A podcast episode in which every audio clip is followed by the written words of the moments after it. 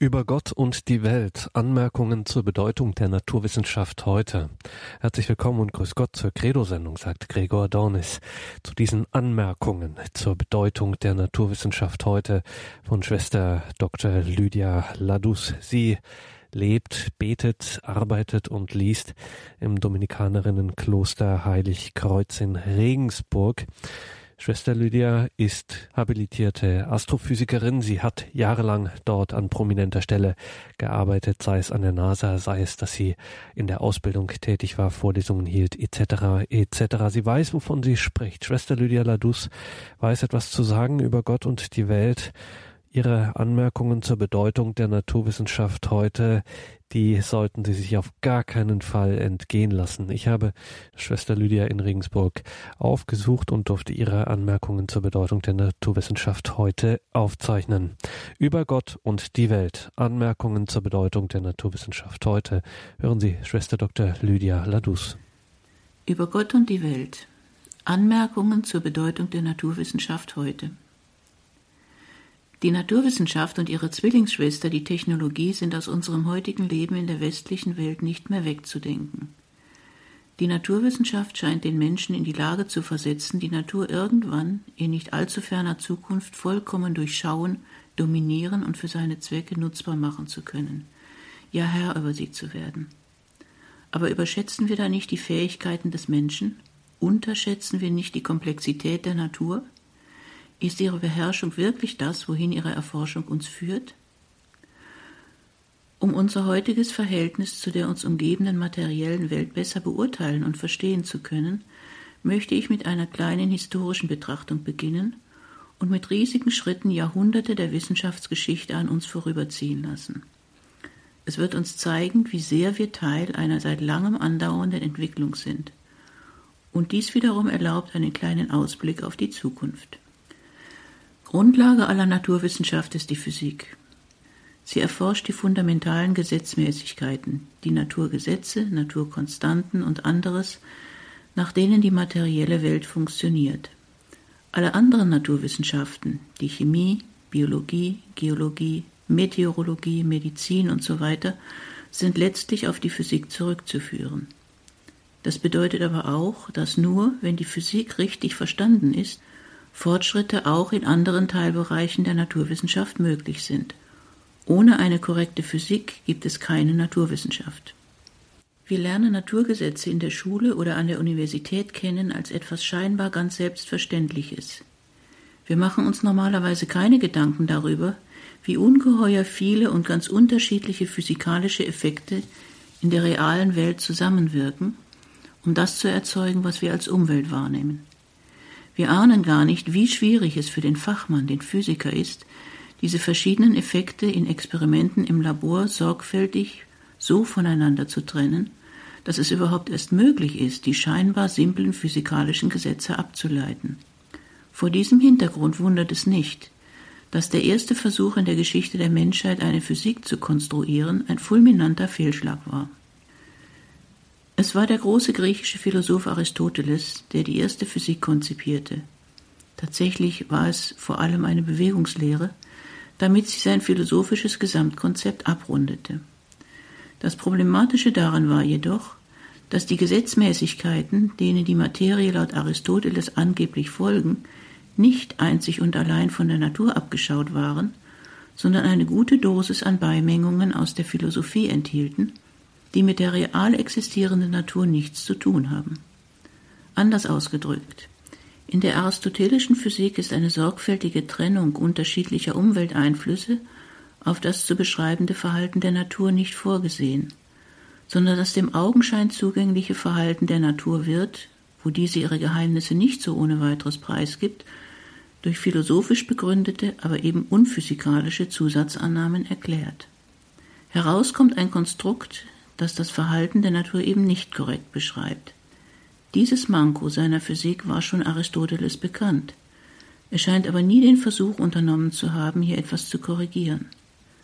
Es ging ihm offenbar um ganz anderes als um eine in unserem heutigen Sinne korrekte Beschreibung natürlicher Abläufe. Es folgte der politische und kulturelle Niedergang Europas zu Beginn des Mittelalters. Als dann zu Beginn des Hochmittelalters, vor rund 800 bis 1000 Jahren, in Europa die alten griechischen Schriften wiederentdeckt wurden, war auch die aristotelische Physik dabei. Aus christlicher Sicht waren alle diese Schriften hochbrisant. Heidnische Schriften, denn natürlich waren die antiken Schriftsteller keine Christen, versehen mit Kommentaren jüdischer und islamischer Gelehrter. Der große heilige Thomas von Aquin schrieb daher erklärende Kommentare zu allen bekannten Werken des Aristoteles, unter anderem auch über die Physik, um diese für die christlichen Studenten seiner Zeit verständlich zu machen. Natürlich ohne dies zu beabsichtigen, machte er dadurch das Problem der Physik zunächst nur noch schlimmer. Thomas von Aquin suchte und fand Hinweise in der Bibel, die zu belegen scheinen, dass die Physik des Aristoteles, einschließlich der darin enthaltenen nicht naturwissenschaftlichen Zusatzannahmen, mit der Bibel in Übereinstimmung steht. Das hatte zur Folge, dass nun jeder Versuch, an der überlieferten Physik etwas zu ändern oder sie gar durch etwas Brauchbares zu ersetzen, einem Angriff auf die Heilige Schrift gleichzukommen schien. An dieses Problem wagte sich für weitere Jahrhunderte niemand heran. Es gab also auch weiterhin zwar einzelne Naturforscher, die auf ihren Gebieten Großes leisteten, aber es gab keine Physik und in der Folge keine systematische naturwissenschaftliche Tradition, kein wissenschaftliches Gesamtkonzept, wie es uns heute als vollkommen normal und selbstverständlich erscheint, in dem all die verschiedenen Forschungszweige ineinandergreifen und eines die Ergebnisse des anderen übernehmen und verwenden kann. Nun wäre es aber durchaus falsch anzunehmen, Aristoteles sei schuld daran gewesen, dass die Naturwissenschaft in Europa erst zu Beginn des 17. Jahrhunderts wirklich in Schwung kam. Die Zeit war vorher einfach nicht reif gewesen, in dem Sinne, dass niemand die entscheidenden Fragen stellte, die heute der Motor aller naturwissenschaftlichen Forschung sind. Wie funktioniert das? Warum ist das so? Dass es so war, lässt sich sehr beeindruckend an der Geschichte des Fernrohres demonstrieren. Es waren Fernrohrbeobachtungen einiger Himmelsobjekte durch Galileo Galilei, aufgrund deren schließlich die Kosmologie des Aristoteles und damit auch die aus dieser abgeleitete Physik als definitiv und für jeden erkennbar falsch entlarvt wurde und nun endlich durch Neues, Brauchbares ersetzt werden konnte. Galilei hatte allein durch laienhafte Beschreibungen von der Existenz von Fernrohren erfahren. Aufgrund seiner sehr modernen und damals vollkommen neuen Art und Weise, die Welt mit den Augen eines Physikers zu betrachten, verstand er die Funktionsweise von Fernrohren, konnte sie daher sofort wesentlich verbessern und binnen Monate seine im Sinne des Wortes umwerfenden Entdeckungen machen und der Entwicklung der Menschheit einen wesentlichen Schub geben. Interessant ist nun, dass bereits 400 Jahre vorher und in der Folge bis zur Zeit Galileis immer wieder, mindestens ein halbes Dutzend Mal, verschiedene Naturforscher Beobachtungen mit Fernrohren in der Literatur beschrieben hatten, aber keinerlei Schlüsse von der Tragweite der Überlegungen Galileis zogen. Die Zeit war eben einfach noch nicht reif für die revolutionären Ereignisse, für die Galilei den Startschuss gab. Niemand fragte hinreichend intensiv, wie funktioniert denn das eigentlich? In der Folge waren es die großen Philosophen der frühen Neuzeit, Pascal, Descartes, Lagrange, Newton, Leibniz und andere, die die für die theoretische Physik erforderlichen mathematischen Werkzeuge schufen, was den Weg zur theoretischen Physik und ihrer Schwester der Technologie eröffnete. Es begann ein atemberaubender Siegeszug der Naturwissenschaften, der bis heute andauert. Seither befruchten sich Naturwissenschaft und Technologie permanent gegenseitig neu und treiben einander voran. Die Naturwissenschaft lässt neue Eigenschaften der Natur erkennen, die Technologie macht diese für die Menschen praktisch nutzbar, stellt neue Fragen an die Naturwissenschaft zurück, oder die Forschung würde gerne dies und jenes untersuchen, wenn es denn die dazu erforderlichen technischen Hilfsmittel gäbe, die sie bei der Technologie anfordert. Oftmals sind beide kaum voneinander zu trennen, und das ist gut so.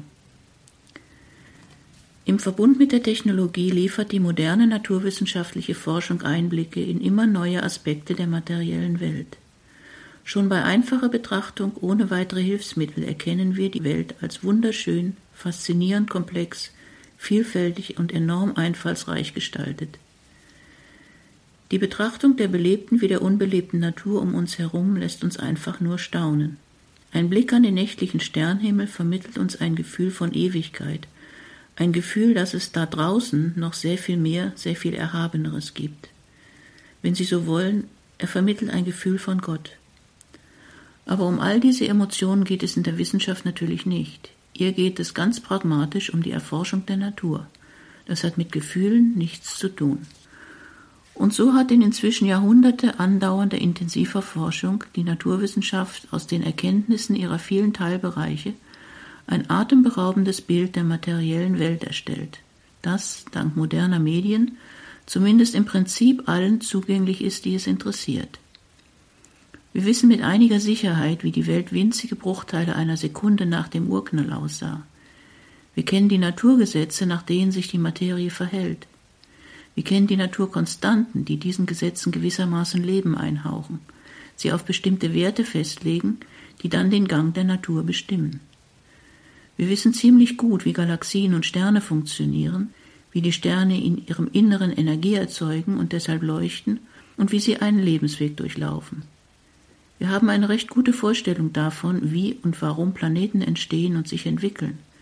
Wir haben eine Idee, wie unsere Erde zu einem bewohnbaren und schließlich bewohnten Planeten wurde, mit einer Unzahl geologischer Schönheiten, und wir staunen über die unfassliche Komplexität und Vielfalt des Lebens auf dieser unserer Erde, von den winzigsten, unglaublich robusten Bakterien, die die Grundlage allen Lebens zu bilden scheinen, bis hin zum Menschen, der Eigenschaften hat, die über die materielle Welt hinausweisen – Wer mit offenen Augen durch diese Welt läuft, kommt aus dem Staunen nicht heraus. Nach dieser allgemeinen Einstimmung in die Naturwissenschaft möchte ich nun aus den vielen interessanten Entwicklungen, die es in den vergangenen Jahrzehnten gegeben hat, für diesen kleinen Vortrag eine auswählen, die letztlich von jedem Einzelnen von uns eine ganz persönliche Stellungnahme fordert. Um dieser Aufforderung nachkommen zu können, müssen wir aber zunächst verstehen, worum genau es geht wozu wir Stellung beziehen sollen. Und wir wollen Kriterien an der Hand haben, die uns in die Lage versetzen, eine sinnvolle Entscheidung zu treffen, damit wir gar nicht erst in die Versuchung geraten, lautstarken Meinungsmachern nachzulaufen, die es leider auch im Überfluss gibt. Ziel dieses Vortrages ist es, Ihnen beides zu vermitteln. Ein Bewusstsein für die Problematik, um die es geht, und die Möglichkeit, sich eine eigene Meinung zu bilden. Staunen wirft Fragen auf. Es fing in der Renaissance zu Lebzeiten Galileis an. Die Menschen begannen die Welt mit neuen Augen zu sehen und Unbekanntes zu hinterfragen. Die Naturwissenschaft blühte auf. Physikalische, astronomische und geologische Entdeckungen weiteten den Blick. Man lernte die Bedeutung geologischer Schichtungen kennen und die in ihnen enthaltenen Fossilien richtig als Überreste von Lebewesen aus längst vergangenen Zeiten zu deuten. Man erkannte, dass die Erdoberfläche mit Sicherheit älter sein muss als die aus der wörtlichen Interpretation der Heiligen Schrift sich ergebenden knapp zehntausend Jahre. Es wurde nach und nach offenkundig, dass sich sowohl die Erde als Ganze als auch die Lebewesen auf ihr langfristig verändern und dass die Welt ganz sicher nicht immer so ausgesehen hat wie heute. Dies nämlich hatte man bis dahin und wie selbstverständlich angenommen, da es die Bibel so zu suggerieren scheint. Gott habe vor langer Zeit die Welt genau so, wie wir sie heute kennen, geschaffen und, abgesehen von den je persönlichen Lebenszyklen, verändere sie sich nicht. Wissenschaftlich besonders reizvoll und philosophisch drängend war es, den Fragen nach dem Ursprung und der Entwicklung des Lebens nachzugehen. Wiederum kamen die ersten Lösungsvorschläge aus den Kreisen der Philosophie. Sie basierten natürlich noch lange nicht auf fundierten naturwissenschaftlichen Untersuchungen, sondern waren lediglich Denkanstöße. So vermutete bereits Leibniz um 1700, dass alle Tierarten irgendwie miteinander verbunden sein könnten. Kant hielt es 50 Jahre später für möglich, dass höhere Tierklassen sich aus einfacheren entwickelt haben könnten. Es kam die Idee der natürlichen Auslese des jeweils Stärkeren ins Gespräch, die mögliche Abhängigkeit von Umwelteinflüssen auf den Fortbestand einer Art und die Vererbung erworbener Eigenschaften wurden diskutiert. Noch fehlte eine umfassende schlüssige Theorie. Da betrat ein Mann die Bühne, dessen Name bis heute untrennbar mit der Theorie der Evolution verbunden ist. Charles Darwin. Er kannte selbstverständlich die gerade erwähnten Ideen seiner Vorgänger, aber es war vor allem eine Weltumsegelung, bei der er enorme Mengen an geologischen, biologischen und paläontologischen Beobachtungen machte und viele Proben sammelte, die ihn Zusammenhänge erkennen ließen. Er verbrachte den Rest seines Lebens mit der Aufarbeitung und Veröffentlichung dieses Materials. So waren es die später nach ihm benannten Finkenpopulationen auf den Galapagosinseln, deren Schnabelform jeweils perfekt an das vorhandene Nahrungsangebot abgestimmt ist, die ihn darauf schließen ließen, dass Lebewesen sich mit ihrem Äußeren an ihren Lebensraum anpassen und also nicht unveränderlich sind. Fossile Funde brachten ihn zu der Überzeugung, dass sich die Arten von Lebewesen kontinuierlich und in kleinen Schritten verändern. Er folgerte daraus, dass sich neue Tierarten überhaupt aus bereits bestehenden Arten entwickelt haben müssen, und er suchte nach einer wissenschaftlichen Erklärung dafür. Eine entscheidende Idee erhielt Darwin aus der Volkswirtschaft, das Prinzip der natürlichen Auslese, die sogenannte Selektion. Es besagt, dass bei Fehlen einer anderen Form der Begrenzung die Anzahl der Mitglieder einer Bevölkerungsgruppe exponentiell anwächst. Das vorhandene Nahrungsangebot bleibt aber gleich oder wächst jedenfalls viel langsamer. Es kommt zu Engpässen und ein Kampf ums schlichte Überleben bricht aus, die nur die Stärksten bestehen. Soweit die Volkswirtschaft. Darwins Idee war es nun, dass eben dieser Kampf ums Überleben, seither bekannt unter seiner englischen Bezeichnung als Survival of the Fittest, der Motor für die Entwicklung des Lebens auf der Erde sein könnte. Im Jahr 1859 erschien die rückblickend betrachtet folgeschwerste Veröffentlichung Darwins, die Entstehung der Arten durch natürliche Zuchtwahl. Darin postuliert er die wesentlichen Punkte dessen, was noch heute als Evolutionstheorie bekannt ist. Danach entstehen bei jedem Akt der Fortpflanzung Veränderungen in den Genen der Lebewesen, die Mutation. Es sind jeweils nur kleine Änderungen, ziellos, ungerichtet und ungeplant, beliebig und zufällig, aber in ihrer Summe über viele Generationen entsteht auf diese Weise ein Prozess langsamer, beständiger Veränderung der Organismen. Auch in der Tierwelt gilt es nun, so Darwins Idee, dass mehr Nachkommen geboren werden, als aufgrund des begrenzten Nahrungsangebots überleben können. Die natürliche Auslese sorgt dafür, dass vorzugsweise überlebt, wer aufgrund von Mutationen am besten an seine Umwelt angepasst ist, hinreichend viel von dem knappen Gut Nahrung ergattern kann und lange genug lebt, um viele Nachkommen zu zeugen, die dann ebenfalls gut oder noch besser an ihre Umwelt angepasst sind. Auf diese Weise entsteht, laut Darwin, ein natürlicher selbstregulierender Optimierungsprozess, der die Entwicklung des Lebens auf der Erde vorantreibt. Im Gegensatz zu einer weit verbreiteten Meinung ist bei Darwin ausdrücklich keine Rede von einer sukzessiven Höherentwicklung, sondern einfach nur von Veränderung in der Generationenfolge. Die Höherentwicklung entsteht von allein dadurch, dass vorzugsweise die Besten überleben. Was genau Höherentwicklung ist und welche Kriterien vorzugsweise erfüllt sein müssen, liegt der Natur selber dadurch fest, dass einige Eigenschaften einen Überlebensvorteil bieten und andere nicht. Alle Komponenten der Evolutionstheorie Darwins kommen ausdrücklich ohne Rückgriff auf Gott aus. Letztlich sind allein Mutation und Selektion die beiden treibenden Kräfte. Weiterhin besagt die Evolutionstheorie, dass alle heute lebenden Arten von Tieren, und dasselbe sollte für Pflanzen gelten, von einem gemeinsamen Vorfahren einer ersten Zelle abstammen, die Frage nach dem Ursprung dieser ersten Zelle, also nach der Entstehung des Lebens überhaupt, lässt Darwin offen. Lediglich in einem privaten Brief an einen Freund äußert er die Vermutung, dass dieses erste Leben unter geeigneten Umweltbedingungen wohl ebenfalls zufällig entstanden sein könnte. Es ist wissenschaftlich völlig legitim, eine Idee oder These wie die Evolutionstheorie in die Diskussion zu werfen. Problematisch bei dieser Theorie ist es jedoch, dass sie aus einem ganzen Bündel von Ideen besteht, die zu einer einzigen Theorie zusammengeschnürt sind. Die Auseinandersetzung damit wird dann dadurch sehr erschwert, dass sich neue wissenschaftliche Erkenntnisse unterschiedlich auf die verschiedenen Komponenten der Theorie auswirken. Aus heutiger Sicht muss man sagen, dass die Abstammung aller Lebewesen von einer gemeinsamen Urzelle möglich sein kann. Unklar ist nach wie vor, wie diese entstanden sein könnte. Die Evolution im Sinne einer allmählichen Entwicklung der Lebewesen ist aufgrund des überwältigenden paläontologischen Befundes offenkundig. Ja, es kann sogar mit Sicherheit von einer allmählichen Höherentwicklung des Lebens auf der Erde im Sinn einer zunehmenden Komplexität der Organismen gesprochen werden, bei der aber frühere Formen des Lebens teilweise erhalten bleiben, wie zum Beispiel der Quastenflosser, Schachtelhalme und so weiter. Und schließlich ist bemerkenswert, dass die fossilen Funde zeigen, dass die Körper der Lebewesen aller Zeiten seit Beginn ihres Erscheinens auf der Erde sehr gut an ihre jeweilige Umwelt angepasst waren, der Beobachtungsbefund also keinerlei Hinweise auf eine erst allmähliche Anpassung an die Umwelt als Folge von Mutationen ergibt. Heute werden Mutation und Selektion als alleiniger Motor aller Evolution von vielen renommierten Fachleuten in Frage gestellt.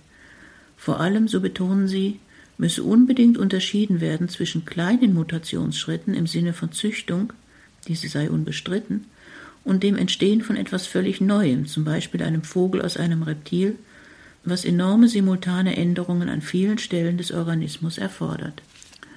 Unfertige und daher noch nicht perfekt funktionierende Zwischenschritte würden, da sie keinen Überlebensvorteil, ja im Allgemeinen sogar einen Nachteil brächten, durch die Selektion eliminiert. Mit anderen Worten, ein Organismus funktioniert perfekt oder die Evolution selbst merzt ihn aus. Eine langsame Entwicklung von etwas Neuem über mehrere Generationen hinweg mit in unfertigem Zustand nutzlosen, nur als Ballast erscheinenden Zwischenschritten ist nach der Evolutionstheorie ausgeschlossen. Abgesehen davon sei bisher, so die Argumentation der Experten, auch nach Jahrzehnten intensiver Laborforschung, zum Beispiel an Bakterien, noch keine einzige große spontane Mutation beobachtet worden, die einen lebensfähigen und schon gar keinen perfekt an seine Umwelt angepassten Organismus hervorgebracht hätte. Und schließlich gäbe es zwar fossile Zwischenschritte, wie zum Beispiel den in diesem Zusammenhang immer wieder genannten Urvogel Archaeopteryx, aber es gibt sie nicht annähernd in der aufgrund der Evolutionstheorie zu erwartenden Häufigkeit. Und schließlich ist es fraglich, ob die verfügbaren Zeiten, maximal einige Milliarden Jahre seit der Entstehung der Erde, für die erforderlichen Entwicklungen ausreichen, um die riesige Anzahl von sehr gut angepassten Lebewesen auf der Erde entstehen zu lassen. Wir müssen bedenken, dass Darwin noch nichts wusste von der enormen Komplexität lebender Zellen, auf die wir gleich noch zu sprechen kommen müssen. Er hielt Zellen für amorphe Eiweißkügelchen, die sich bei Bedarf leicht in das eine oder andere verwandeln könnten. Auch von vielen anderen wunderbaren Eigenschaften der Natur, die heute als Argumente gegen die Evolutionstheorie gelten dürfen, wusste Darwin natürlich noch nichts. Er war Taubenzüchter, verstand also einiges von der Evolution in kleinen Schritten, und er nahm einfach an, dass er das Verhalten der Natur, wie er es beim Züchten von Tauben beobachtete, ohne weiteres auf die Entwicklung allen Lebens übertragen konnte. Nach heutigen Maßstäben hat Darwin keine wirklich fundierte naturwissenschaftliche Forschung betrieben. Die Evolutionstheorie ist zunächst eine ganz normale wissenschaftliche Theorie unter anderem, die, wie alle anderen auch, im Licht späterer Erkenntnisse immer wieder überprüft, gegebenenfalls korrigiert und möglicherweise auch verworfen werden muss. Und so wird bis heute versucht, durch immer neue Ergänzungen und Aktualisierungen die Evolutionstheorie naturwissenschaftlich zu untermauern und mit neuesten wissenschaftlichen Erkenntnissen in Übereinstimmung zu bringen. So entstand die sogenannte synthetische Evolutionstheorie, die den beiden wesentlichen ursprünglich geforderten Mechanismen Mutation und Selektion noch weitere hinzufügt. Rekombination, Isolation, Gendrift und Gentransfer, die hier nicht näher vorgestellt zu werden brauchen, denn im Prinzip und in allen ihren Grundsätzen bleibt die Evolutionstheorie Darwins bis heute unverändert.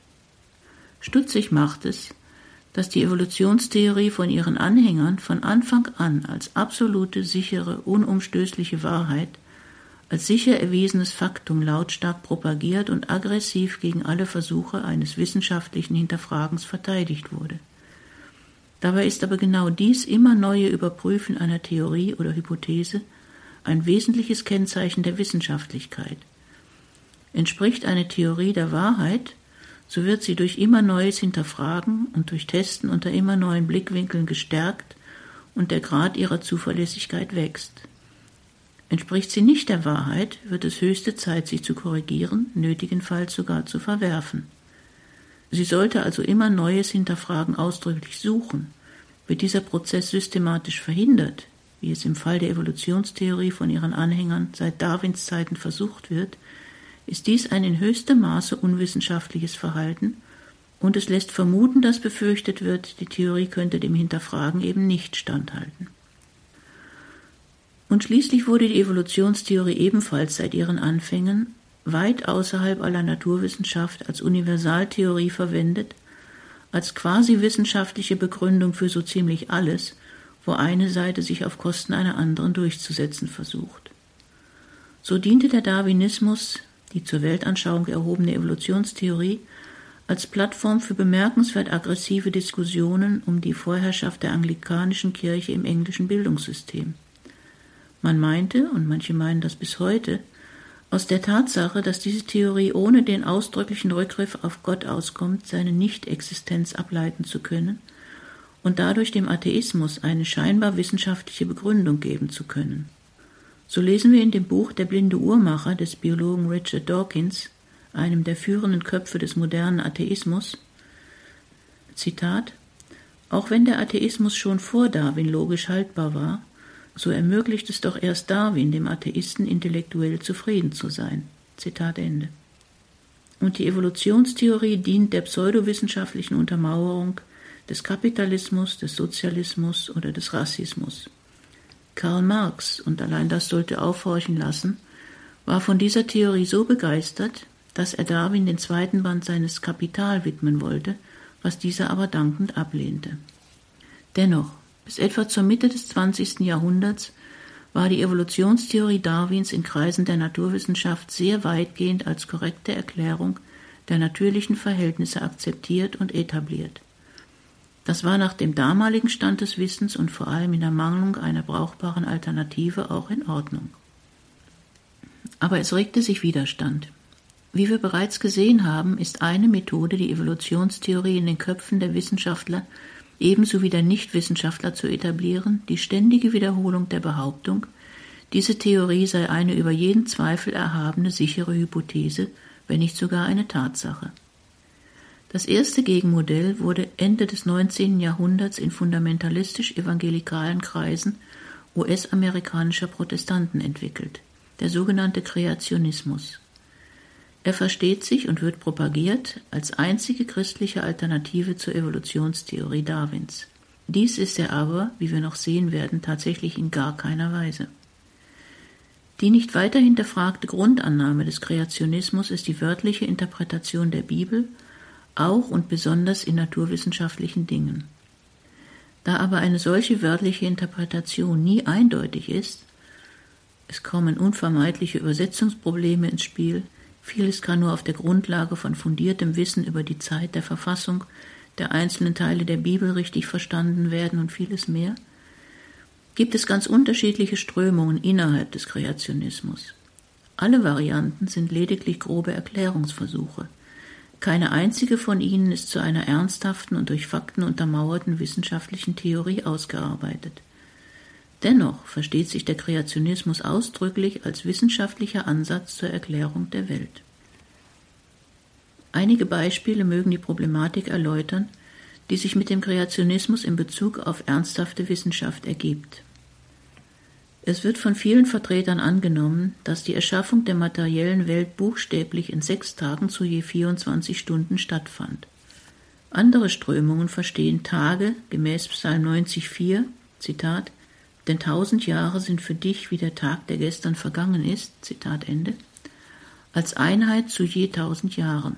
Für wieder andere ist ein Tag gleichbedeutend mit einem Zeitalter in der Entwicklung der Welt, dessen Dauer nicht weiter bestimmt wird und somit Raum lässt für jegliche Entwicklung. Die meisten Verfechter des Kreationismus stimmen darin überein, dass sie annehmen, die Erde sei deutlich jünger als zehntausend Jahre. Diese Zahl ergibt sich, wenn man alle Zeitangaben in der Bibel aufaddiert. Wieder liefert eine Variante des Kreationismus ein Schlupfloch, durch das alle modernen naturwissenschaftlichen Erkenntnisse integriert werden können. Die Erde sei zwar jung, erscheine aber bei naturwissenschaftlicher Untersuchung alt. Alternativ, die Erde ist wirklich jung, aber alles heutige Leben wurde erst vor wenigen tausend Jahren erschaffen, nachdem vorher Bestehendes vollständig und ohne Spuren zu hinterlassen ausgelöscht worden war. Keine dieser Möglichkeiten ist mit den Erkenntnissen der modernen Naturwissenschaft in Einklang zu bringen. Die Sedimentschichten der Erdoberfläche haben sich nach kreationistischer Meinung alle während der Sintflut gebildet, die den Beginn des heutigen Lebens markiert. Sie fand auf der gesamten Erde gleichzeitig statt und dauerte ein Jahr. Es ergeben sich hier sofort eine ganze Reihe von Fragen, die aber samt und sonders unbeantwortet bleiben. Woher kam und wohin ging das viele Wasser? Wieso ergibt sich eine geordnete Schichtung der Sedimente noch dazu weitgehend gleich auf der gesamten Erde? Wieso gibt es menschliche Fossilien ausschließlich in den obersten geologischen Schichten und vieles mehr? Es ist, denke ich, schon intuitiv offenkundig, dass der Kreationismus mit so ziemlich allen Bereichen der modernen Naturwissenschaft schlicht unvereinbar ist, um nicht zu sagen, dass er einen Frontalangriff auf die moderne Naturwissenschaft darstellt, deren Grundlagen in Frage gestellt werden. Alternativ wird Gott unterstellt, dass er die Menschen permanent belügt und ihnen bei der Erforschung der Welt Fakten vorgaukelt, die mit der Realität nichts zu tun haben. Verwundern sollten alle diese Konflikte eigentlich nicht, wenn man sich in Erinnerung ruft, dass an der Wurzel dieser Theorie eine naturwissenschaftlich nicht begründbare Grundannahme steht, nämlich die wörtliche Interpretation der Heiligen Schrift, deren wissenschaftliches Hinterfragen aber ausgeschlossen wird. Nicht naturwissenschaftliche Komponenten haben in naturwissenschaftlichen Theorien einfach nichts zu suchen.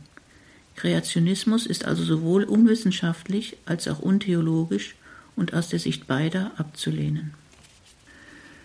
Man ist geneigt, diese Theorie in allen ihren Varianten als vollständigen Unsinn einfach zu ignorieren, wenn sie nicht doch unter Gläubigen, zunehmend auch in Europa, enormen Schaden anrichten würde, denn sie unterstellt de facto, moderne Naturwissenschaft und christlicher Glaube seien miteinander unvereinbar. Je nachdem, aus welcher Richtung man schaut, von der Naturwissenschaft oder vom christlichen Glauben, wird die Glaubwürdigkeit beider unterminiert. Es ist zu beachten, dass diese angebliche Unvereinbarkeit von Glaube und Naturwissenschaft ebenfalls von Seiten vieler Vertreter der Evolutionstheorie unterstellt wird, wenn auch dort, wie wir gesehen haben, aus einem anderen Grund, nämlich der scheinbar wissenschaftlichen Begründung des Atheismus. Eine erneute Wende nahm die Geschichte gegen Ende des 20. Jahrhunderts, als ein Gegenentwurf zur Evolutionstheorie von ganz anderer Seite kam. Die Forschung war weitergegangen und immer leistungsfähigere Geräte eröffneten ständig neue Einblicke in immer weitere Winkel der Natur. Man erkannte die atemberaubende Komplexität lebender Zellen. Jede einzelne ist ein hochkomplexer, eigenständiger Organismus, vollgestopft mit Information. Die berühmte Doppelhelix der DNS ist sozusagen als Kernspeicher der genetischen Information nur ein Teil davon. Über unglaublich ausgeklügelte Mechanismen wird im Inneren jeder Zelle gezielt benötigte Information aufgesucht, abgerufen, kopiert, in mehreren Stufen verarbeitet zu sogenannten Proteinen, die dann an je eine besondere Stelle des Körpers verschickt werden, wo sie die ihnen aufgetragene Aufgabe verrichten. Werden in der Zelle fehlerhafte Informationsstücke entdeckt, werden diese repariert oder aussortiert und entsorgt. Es wird die für alle diese Aktivitäten notwendige Energie erzeugt und vieles mehr. Es ist völlig unklar, wie dies alles entsprechend der Evolutionstheorie allein durch ungerichtete, unintelligente, planlose, zufällige, beliebige Prozesse entstanden sein soll, das heißt durch Mutation und Selektion. Alle Erfahrung lehrt uns, aus Unordnung entsteht von allein nichts Sinnvolles. Es gibt eine Unzahl sehr eindrucksvoller Beispiele dafür, die Sie sicher kennen, dass planlose Prozesse nichts als Chaos erzeugen. Ein Haufen Scrabblesteine auf eine Tischplatte geschüttet erzeugt nie und nimmer ein schönes Gedicht. Ein Tornado, der durch eine Flugzeugmontagehalle fegt, hinterlässt kein fertiges Flugzeug, sondern einen Trümmerhaufen. Die riesenhaften Gesichter vierer amerikanischer Präsidenten am Mount Rushmore sind mit Sicherheit nicht das Werk der Winde. Und es ist absurd, die kleine Figur eines altägyptischen Skarabäus zu bewundern, den Künstler, denn wir gehen wie selbstverständlich davon aus, dass es einen solchen gegeben haben muss, zu loben, der sie hergestellt hat, während der lebende Käfer, der ihm als Vorbild diente, Produkt des unintelligenten, blinden Zufalls sein soll. Mit anderen Worten, Ordnung erfordert einen Plan und Intelligenz, die diese Ordnung herstellt. Alle Erfahrung lehrt uns, wenn etwas funktioniert, dann hat jemand dafür gesorgt, dass das so ist. Und so waren es zu Beginn der 1990er Jahre namhafte Forscher aus dem Kreis der Biologen und Genetiker, wie zum Beispiel William Dembski und Michael Behe, die eine Wende im Denken herbeiriefen. Fast alle von ihnen waren zunächst, wie die meisten ihrer Kollegen, Anhänger der Evolutionstheorie Darwins gewesen. Dennoch beschlichen sie angesichts ihrer eigenen Forschungsergebnisse an der Struktur und Funktionsweise lebender Zellen mehr und mehr Zweifel, ob sich das Leben wirklich allein auf der Grundlage von Mutation und Selektion entwickelt haben kann. Zellen sind einfach zu komplex, zu offenkundig genial durchdacht, als dass man umhin käme anzunehmen, dass hier ein intelligenter Planer seine Hand im Spiel hat. Zellen sind einfach zu komplex, zu offenkundig genial durchdacht, dass man umhin käme anzunehmen, dass hier ein intelligenter Planer seine Hand im Spiel hat. Es wurde zunehmend als eine Zumutung an den Verstand empfunden, auf der einen Seite die Genialität einer lebenden Zelle zu sehen, auf der anderen Seite annehmen zu sollen, sie sei ein Werk der blinden Beliebigkeit. Es ging also um nichts weniger als um wissenschaftliche, intellektuelle Ehrlichkeit. Diese Gruppe von Wissenschaftlern prägte einen neuen Begriff, um die kaum mehr zu leugnende Tatsache zu beschreiben, dass die Welt voller Information steckt. Den des Intelligent Design, zu Deutsch intelligente Planung. Leider ist eben dieser Begriff seither durch ständigen gezielten Missbrauch seitens einiger Gegner, mit denen wir uns noch näher befassen werden, so sehr in Verruf geraten, dass man ihn kaum noch zu benutzen wagt, auch wenn er exakt das ausdrückt, was er sagt, nämlich man muss also wohl davon ausgehen, dass in unserer Welt ein intelligenter Planer am Werk ist oder zumindest am Werk war. Aus diesem Grund will ich den Begriff Intelligent Design auch weiterhin verwenden, zumal bislang keine brauchbare Alternative existiert. Was also bedeutet Intelligent Design? Auch wenn immer wieder das Gegenteil behauptet wird. Intelligent Design ist keine wissenschaftliche Theorie oder Hypothese. Es ist eine Grundhaltung, eine Grundeinstellung der Natur gegenüber. Es ist die Feststellung und die Überzeugung, dass gewisse Eigenschaften der belebten Welt kaum anders zu erklären sind, als durch die Annahme eines dahinterstehenden intelligenten Planers, Designers. Es ist die Erkenntnis, dass die naturwissenschaftliche Forschung bei der Erklärung des in der Natur Beobachteten an eine Grenze stößt, jenseits von der es mit ihren Methoden nichts mehr zu untersuchen gibt. Es bleibt nur faszinierendes Staunen. Intelligent Design unternimmt keinerlei Versuch, die Identität des vermuteten intelligenten Planers zu ergründen, noch zu erforschen, wie er wohl vorgegangen sein mag. Beides liegt außerhalb des Zuständigkeitsbereiches der Naturwissenschaft. Und schließlich ist es wichtig zu betonen, dass die Idee des Intelligent Design ausschließlich auf naturwissenschaftlichen Fakten basiert und keinerlei Rückgriff macht auf die Heilige Schrift oder andere theologische oder religiöse Aussagen. Intelligent Design stellt fest, dass die Natur Merkmale aufweist, die auf die Existenz eines intelligenten Planers hinweisen. Wann, wie und warum dieser handelt, ist nicht Gegenstand naturwissenschaftlicher Überlegungen. Es ist wichtig festzuhalten, dass die Idee des Intelligent Design nicht im Widerspruch steht zum sogenannten methodischen Atheismus, dem die Naturwissenschaft selbstverständlich folgt und der sich seit Jahrhunderten in der Forschung bestens bewährt hat. Dieser bedeutet, dass die Annahme, dass man es bei der wissenschaftlichen Erforschung der Natur ausschließlich mit natürlichen Phänomenen zu tun hat. Egal, ob der einzelne Forscher an einen Gott glaubt oder auch nicht, basiert die Forschung auf der festen Überzeugung, dass sich die materielle Welt nach festen Regeln, den sogenannten Naturgesetzen, verhält und dass eine gegebenenfalls hinter der Natur stehende höhere Intelligenz normalerweise den Dingen ihren Lauf lässt. Dies schließt nicht aus, dass es gelegentlich Ausnahmen gibt und Gott, wir nennen ihn jetzt einfach mal beim Namen, eben doch hin und wieder in den Lauf der Welt eingreift. Wir nennen das dann Wunder und befinden uns außerhalb der Zuständigkeit der Naturwissenschaft. Wir müssen aber bedenken, dass wir Wunder überhaupt nicht als solche erkennen könnten, wenn der Lauf der Welt im Normalfall nicht festen Regeln, eben den Naturgesetzen, folgen würde. Und schließlich sei noch erwähnt, dass diese Grundeinstellung des Intelligent Design seither ganz zwanglos auch auf die unbelebte Welt ausgedehnt wurde, die ebenfalls Eigenschaften aufweist, die als Produkt des blinden Zufalls kaum zu verstehen sind. Namentlich betrifft dies die Naturkonstanten, die, wie erst vor wenigen Jahrzehnten erkannt wurde, bemerkenswerte Eigenschaften besitzen.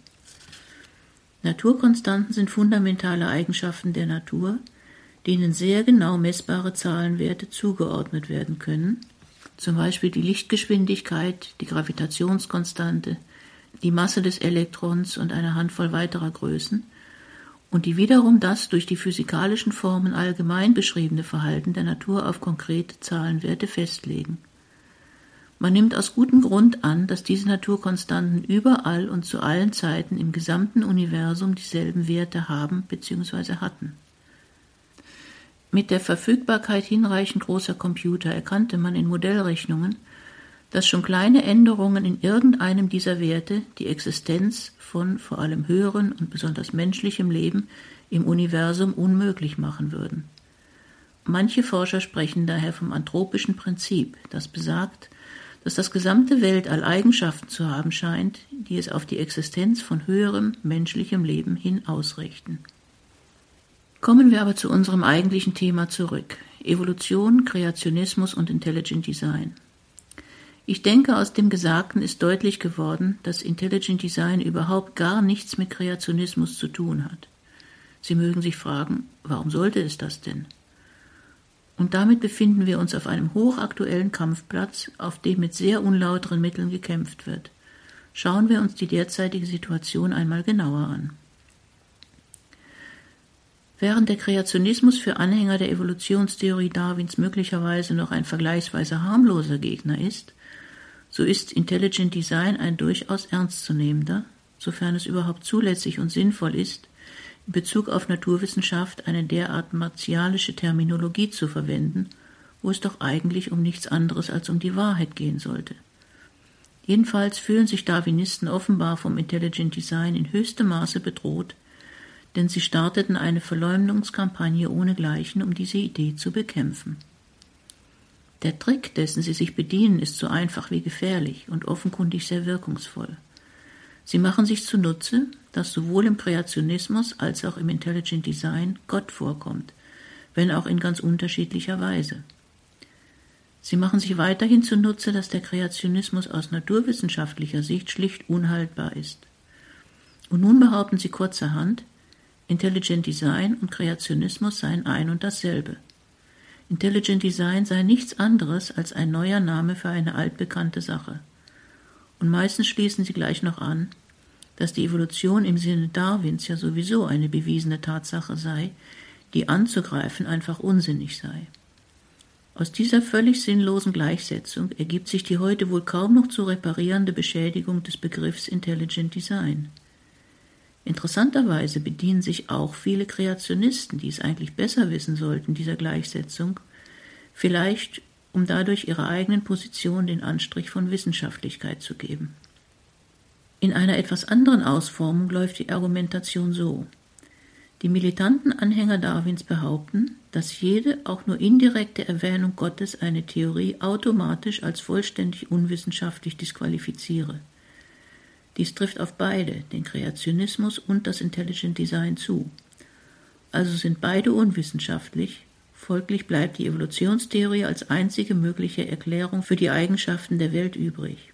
Somit ist sie wahr und die Naturwissenschaft hat sich als gottfrei erwiesen.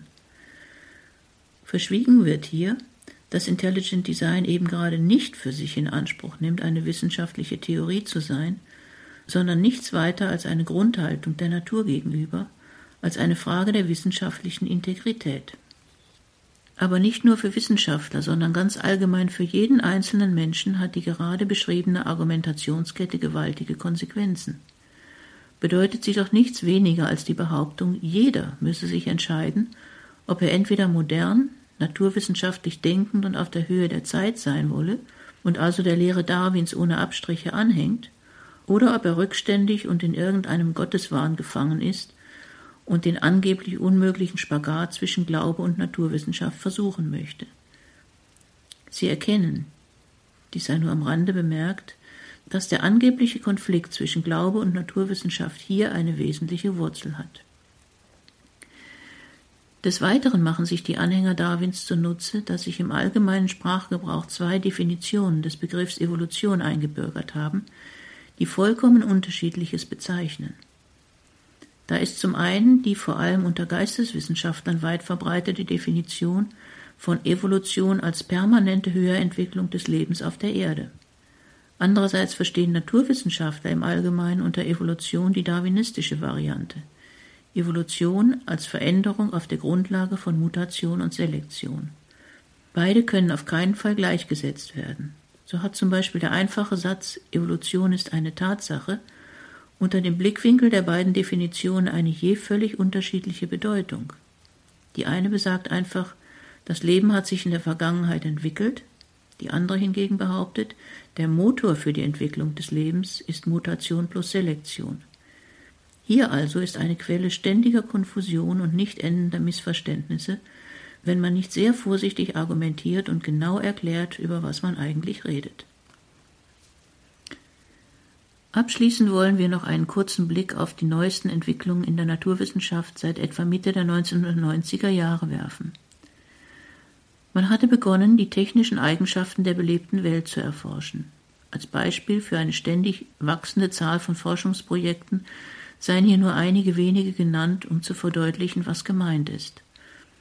So ist die gesamte Flugzeugtechnik einzig und allein der Natur abgeschaut, denn der Mensch kann nun mal nicht fliegen und verfügt über keine unmittelbaren Erfahrungen auf diesem Gebiet. Welche fliegenden Wesen aber auch untersucht werden, immer muss der Mensch erkennen, dass auch bei allergrößter Anstrengung alle seine Erfolge im Vergleich zum Vorbild in der Natur absolut kümmerlich und unzureichend ausfallen. Oder denken Sie an das berühmte Lotusblatt als natürliche Vorlage für die sich selbst reinigende Fensterscheibe. Denken Sie an die unglaubliche Stabilität von Grashalmen oder die wunderbaren Eigenschaften von Spinnenfäden.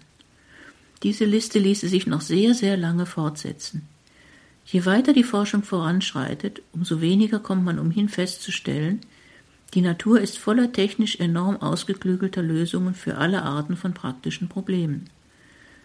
Man kann sich kaum noch der Feststellung entziehen, dass es ein Kennzeichen der Natur zu sein scheint, dass die durch nur wenige fundamentale Gesetzmäßigkeiten gegebenen Möglichkeiten in genialster und raffiniertester Weise ausgeschöpft werden, um eine unvorstellbar vielfältige Welt zu schaffen. Um diese technischen Eigenschaften der Natur zu erforschen, entstand vor wenigen Jahrzehnten ein ganz neuer Forschungszweig innerhalb der Naturwissenschaft, die sogenannte Bionik, die damit beschäftigt ist, der Natur eben diese praktischen Lösungen abzuschauen und sie für den Menschen technisch nutzbar zu machen. In unserem Zusammenhang ist das insofern interessant, als die Bionik dem Intelligent Design gewaltigen Vorschub verleiht, denn es geht um nichts weniger als um unser Menschenbild. Wenn ein Heer von Wissenschaftlern jahrelang damit beschäftigt ist, irgendein technisches Detail der Natur zu verstehen, auf der anderen Seite aber gefordert wird, dass genau dies ein Produkt allein der unintelligenten, ungerichteten Planlosigkeit sein soll, folgt dann nicht etwa, dass der Mensch unvergleichlich viel dümmer ist als die planlose Beliebigkeit? Ich frage mich, ob mit dem heutigen Wissen im Hintergrund Charles Darwin noch ein Anhänger der nach ihm benannten Theorie wäre. Es ist also offenkundig, die Welt besteht nicht nur aus Masse und Energie, sondern sie ist voller hochspezifischer Information, in viel höherem Maße als dies bis vor kurzem selbst von Fachleuten für möglich gehalten wurde. Dem sollte auch unser Weltbild Rechnung tragen. Lassen Sie mich nun also noch einmal die wesentlichen Punkte zusammenfassen. Da man es nun einmal unternommen hat, ausgerechnet eine Nonne zu bitten, über die heutige Naturwissenschaft etwas zu sagen, möchte ich wenigstens in diesen letzten Sätzen aus der Sicht des katholischen Glaubens eine kurze Wertung der drei diskutierten Sichtweisen auf die Welt geben, ohne diese jedoch weiter zu vertiefen. Zu behaupten, die Evolutionstheorie auf der Grundlage von Mutation und Selektion sei eine bewiesene Tatsache, ist faktisch falsch. Der Kreationismus ist aus naturwissenschaftlicher und aus theologischer Sicht abzulehnen. Jede Theorie, die Gottes Hand in der Welt kategorisch ausschließt und glaubt, seine Wirkung in der Welt einfach wegdiskutieren zu können, ist für einen Christen nicht akzeptabel. Für einen Christen sollte die Erkenntnis, dass ein intelligenter Planer Gott den Lauf der Welt entscheidend beeinflusst, nicht absurd sein. Immerhin ist dies eine Glaubenswahrheit. Ebenso sollte die Naturwissenschaft mit der Annahme des Wirkens eines intelligenten Planers in der Welt kein Problem haben, solange für den Normalfall die Gültigkeit der Naturgesetze angenommen wird. Von einem Spagat zwischen Glaube und Naturwissenschaft oder von einer Unvereinbarkeit beider kann keine Rede sein. Die naturwissenschaftliche Forschung ist also an einen Punkt gelangt, wo von jedem von uns eine ganz persönliche Entscheidung gefordert wird. Erkenne ich Gott und seine Hand in der Natur? Erkenne ich die Natur als Schöpfung Gottes? Oder leugne ich das alles und muss dann irgendwie erklären, warum die Welt so wunderbar ist, wie sie ist? Ich möchte noch einen Schritt weitergehen und etwas wagen, das man als Naturwissenschaftler eigentlich unter keinen Umständen tun sollte, nämlich öffentlich persönlich Stellung beziehen. Die Welt, belebt wie unbelebt, besitzt, wie wir gerade anhand einiger wesentlicher Beispiele gesehen haben, jede Menge an höchst bemerkenswerten Eigenschaften, die für einen gläubigen Menschen deutlich darauf hinweisen, dass Gott in der Welt wirkt. Nach meinem Dafürhalten ist es aber die Bionik, die in diesem Zusammenhang eine ganz besondere Bedeutung hat. Denn das technische Grundverständnis der Menschen ist offenbar hinreichend ausgeprägt, dass intuitiv erfasst werden kann, wenn gewisse Eigenschaften der belebten Welt unmöglich das Produkt planloser Veränderungen sind. Wir stellen fest, dass in der Natur genau dieselben technischen Herausforderungen bestehen wie für die Menschen. Wir erkennen, dass in der Natur teilweise genau dieselben Lösungen für diese Probleme realisiert sind, wie wir Menschen sie gefunden haben. Und dass es daneben aber viele weitere gibt, auf die die Menschen bisher noch nicht gekommen sind. Und es stellt sich heraus, dass die Lösungen der Natur im Allgemeinen so komplex, raffiniert und offenkundig durchdacht sind, dass es schier unmöglich geworden ist anzunehmen, dass all dies das Produkt der blinden Beliebigkeit des Zufalls sein kann, sondern dass eine in irgendeiner Weise lenkende Intelligenz hinter der materiellen Welt stehen muss. Mit anderen Worten, die Natur entpuppt sich zunehmend und unübersehbar als Schöpfung Gottes. Menschen früherer Generationen hatten zwar ebenso all dies vor Augen, sie wussten natürlich aus der Heiligen Schrift von der Schöpfung der Natur, sie waren aber in ihrer eigenen technischen Entwicklung noch nicht weit genug vorangeschritten, um allein aufgrund von technischen Überlegungen die Natur sicher als Schöpfung erkennen und würdigen zu können. Stattdessen missbrauchte man die Natur als Argument gegen die Existenz Gottes. Erst seit wenigen Jahrzehnten hat sich dies geändert. Dadurch aber entpuppt sich die Natur als eine Selbstoffenbarung Gottes an die heutigen Menschen, gewissermaßen als Ergänzung zur Heiligen Schrift. Durch die Eigenschaften der Natur lässt Gott den Menschen Wichtiges über sein eigenes Wesen erkennen. Offenbar ist er ein genialer Ingenieur, in Bezug auf Technik denkt er ganz ähnlich wie die Menschen, er freut sich an genau denselben Schönheiten und technischen Spielereien in der Natur wie wir und vieles mehr. Mir scheint, diese Ähnlichkeit im Denken ist eine Ausprägung der Gottesebenbildlichkeit des Menschen. Und in dem Grad, in dem wir Gott in der Natur erkennen, die Natur als Schöpfung Gottes erkennen, wird die Betrachtung jedes Kieselsteinchens, jedes Gänseblümchens, jeder Fliege an der Wand, des Sternhimmels, der gesamten Natur um uns herum ein Weg zum Glauben an Gott und zur Stärkung des Glaubens. Das war Schwester Dr. Lydia Ladus aus Regensburg mit einem Vortrag, der übertitelt war über Gott und die Welt Anmerkungen zur Bedeutung der Naturwissenschaft heute. Diesen Vortrag durfte ich bei Schwester Lydia aufzeichnen. Den werden wir durchaus noch an anderer Stelle ausstrahlen und dann werden Sie auch, liebe Hörerinnen und Hörer, Gelegenheit haben, dann zu einem späteren Zeitpunkt auch mit Schwester Lydia ins Gespräch zu kommen. Vielleicht hat Ihnen ja irgendetwas gar nicht gefallen, was Sie heute gehört haben. Vielleicht sind Sie ganz aus dem Häuschen. Sie können da gerne in einer späteren Sendung dann auch nochmal mit Schwester Lydia darüber ins Gespräch kommen. Den genauen Termin geben wir dann rechtzeitig bekannt an verschiedenen Stellen. Überflüssig zu erwähnen, dass es natürlich diesen Vortrag auch auf einer CD geben wird, beziehungsweise in der Mediathek auf horeb.org morgen im Laufe des Tages horeb.org Hier im Programm folgt jetzt um 21.40 Uhr die Komplett, das Nachtgebet der Kirche. Alles Gute und Gottes Segen wünscht ihr Gregor Dornis.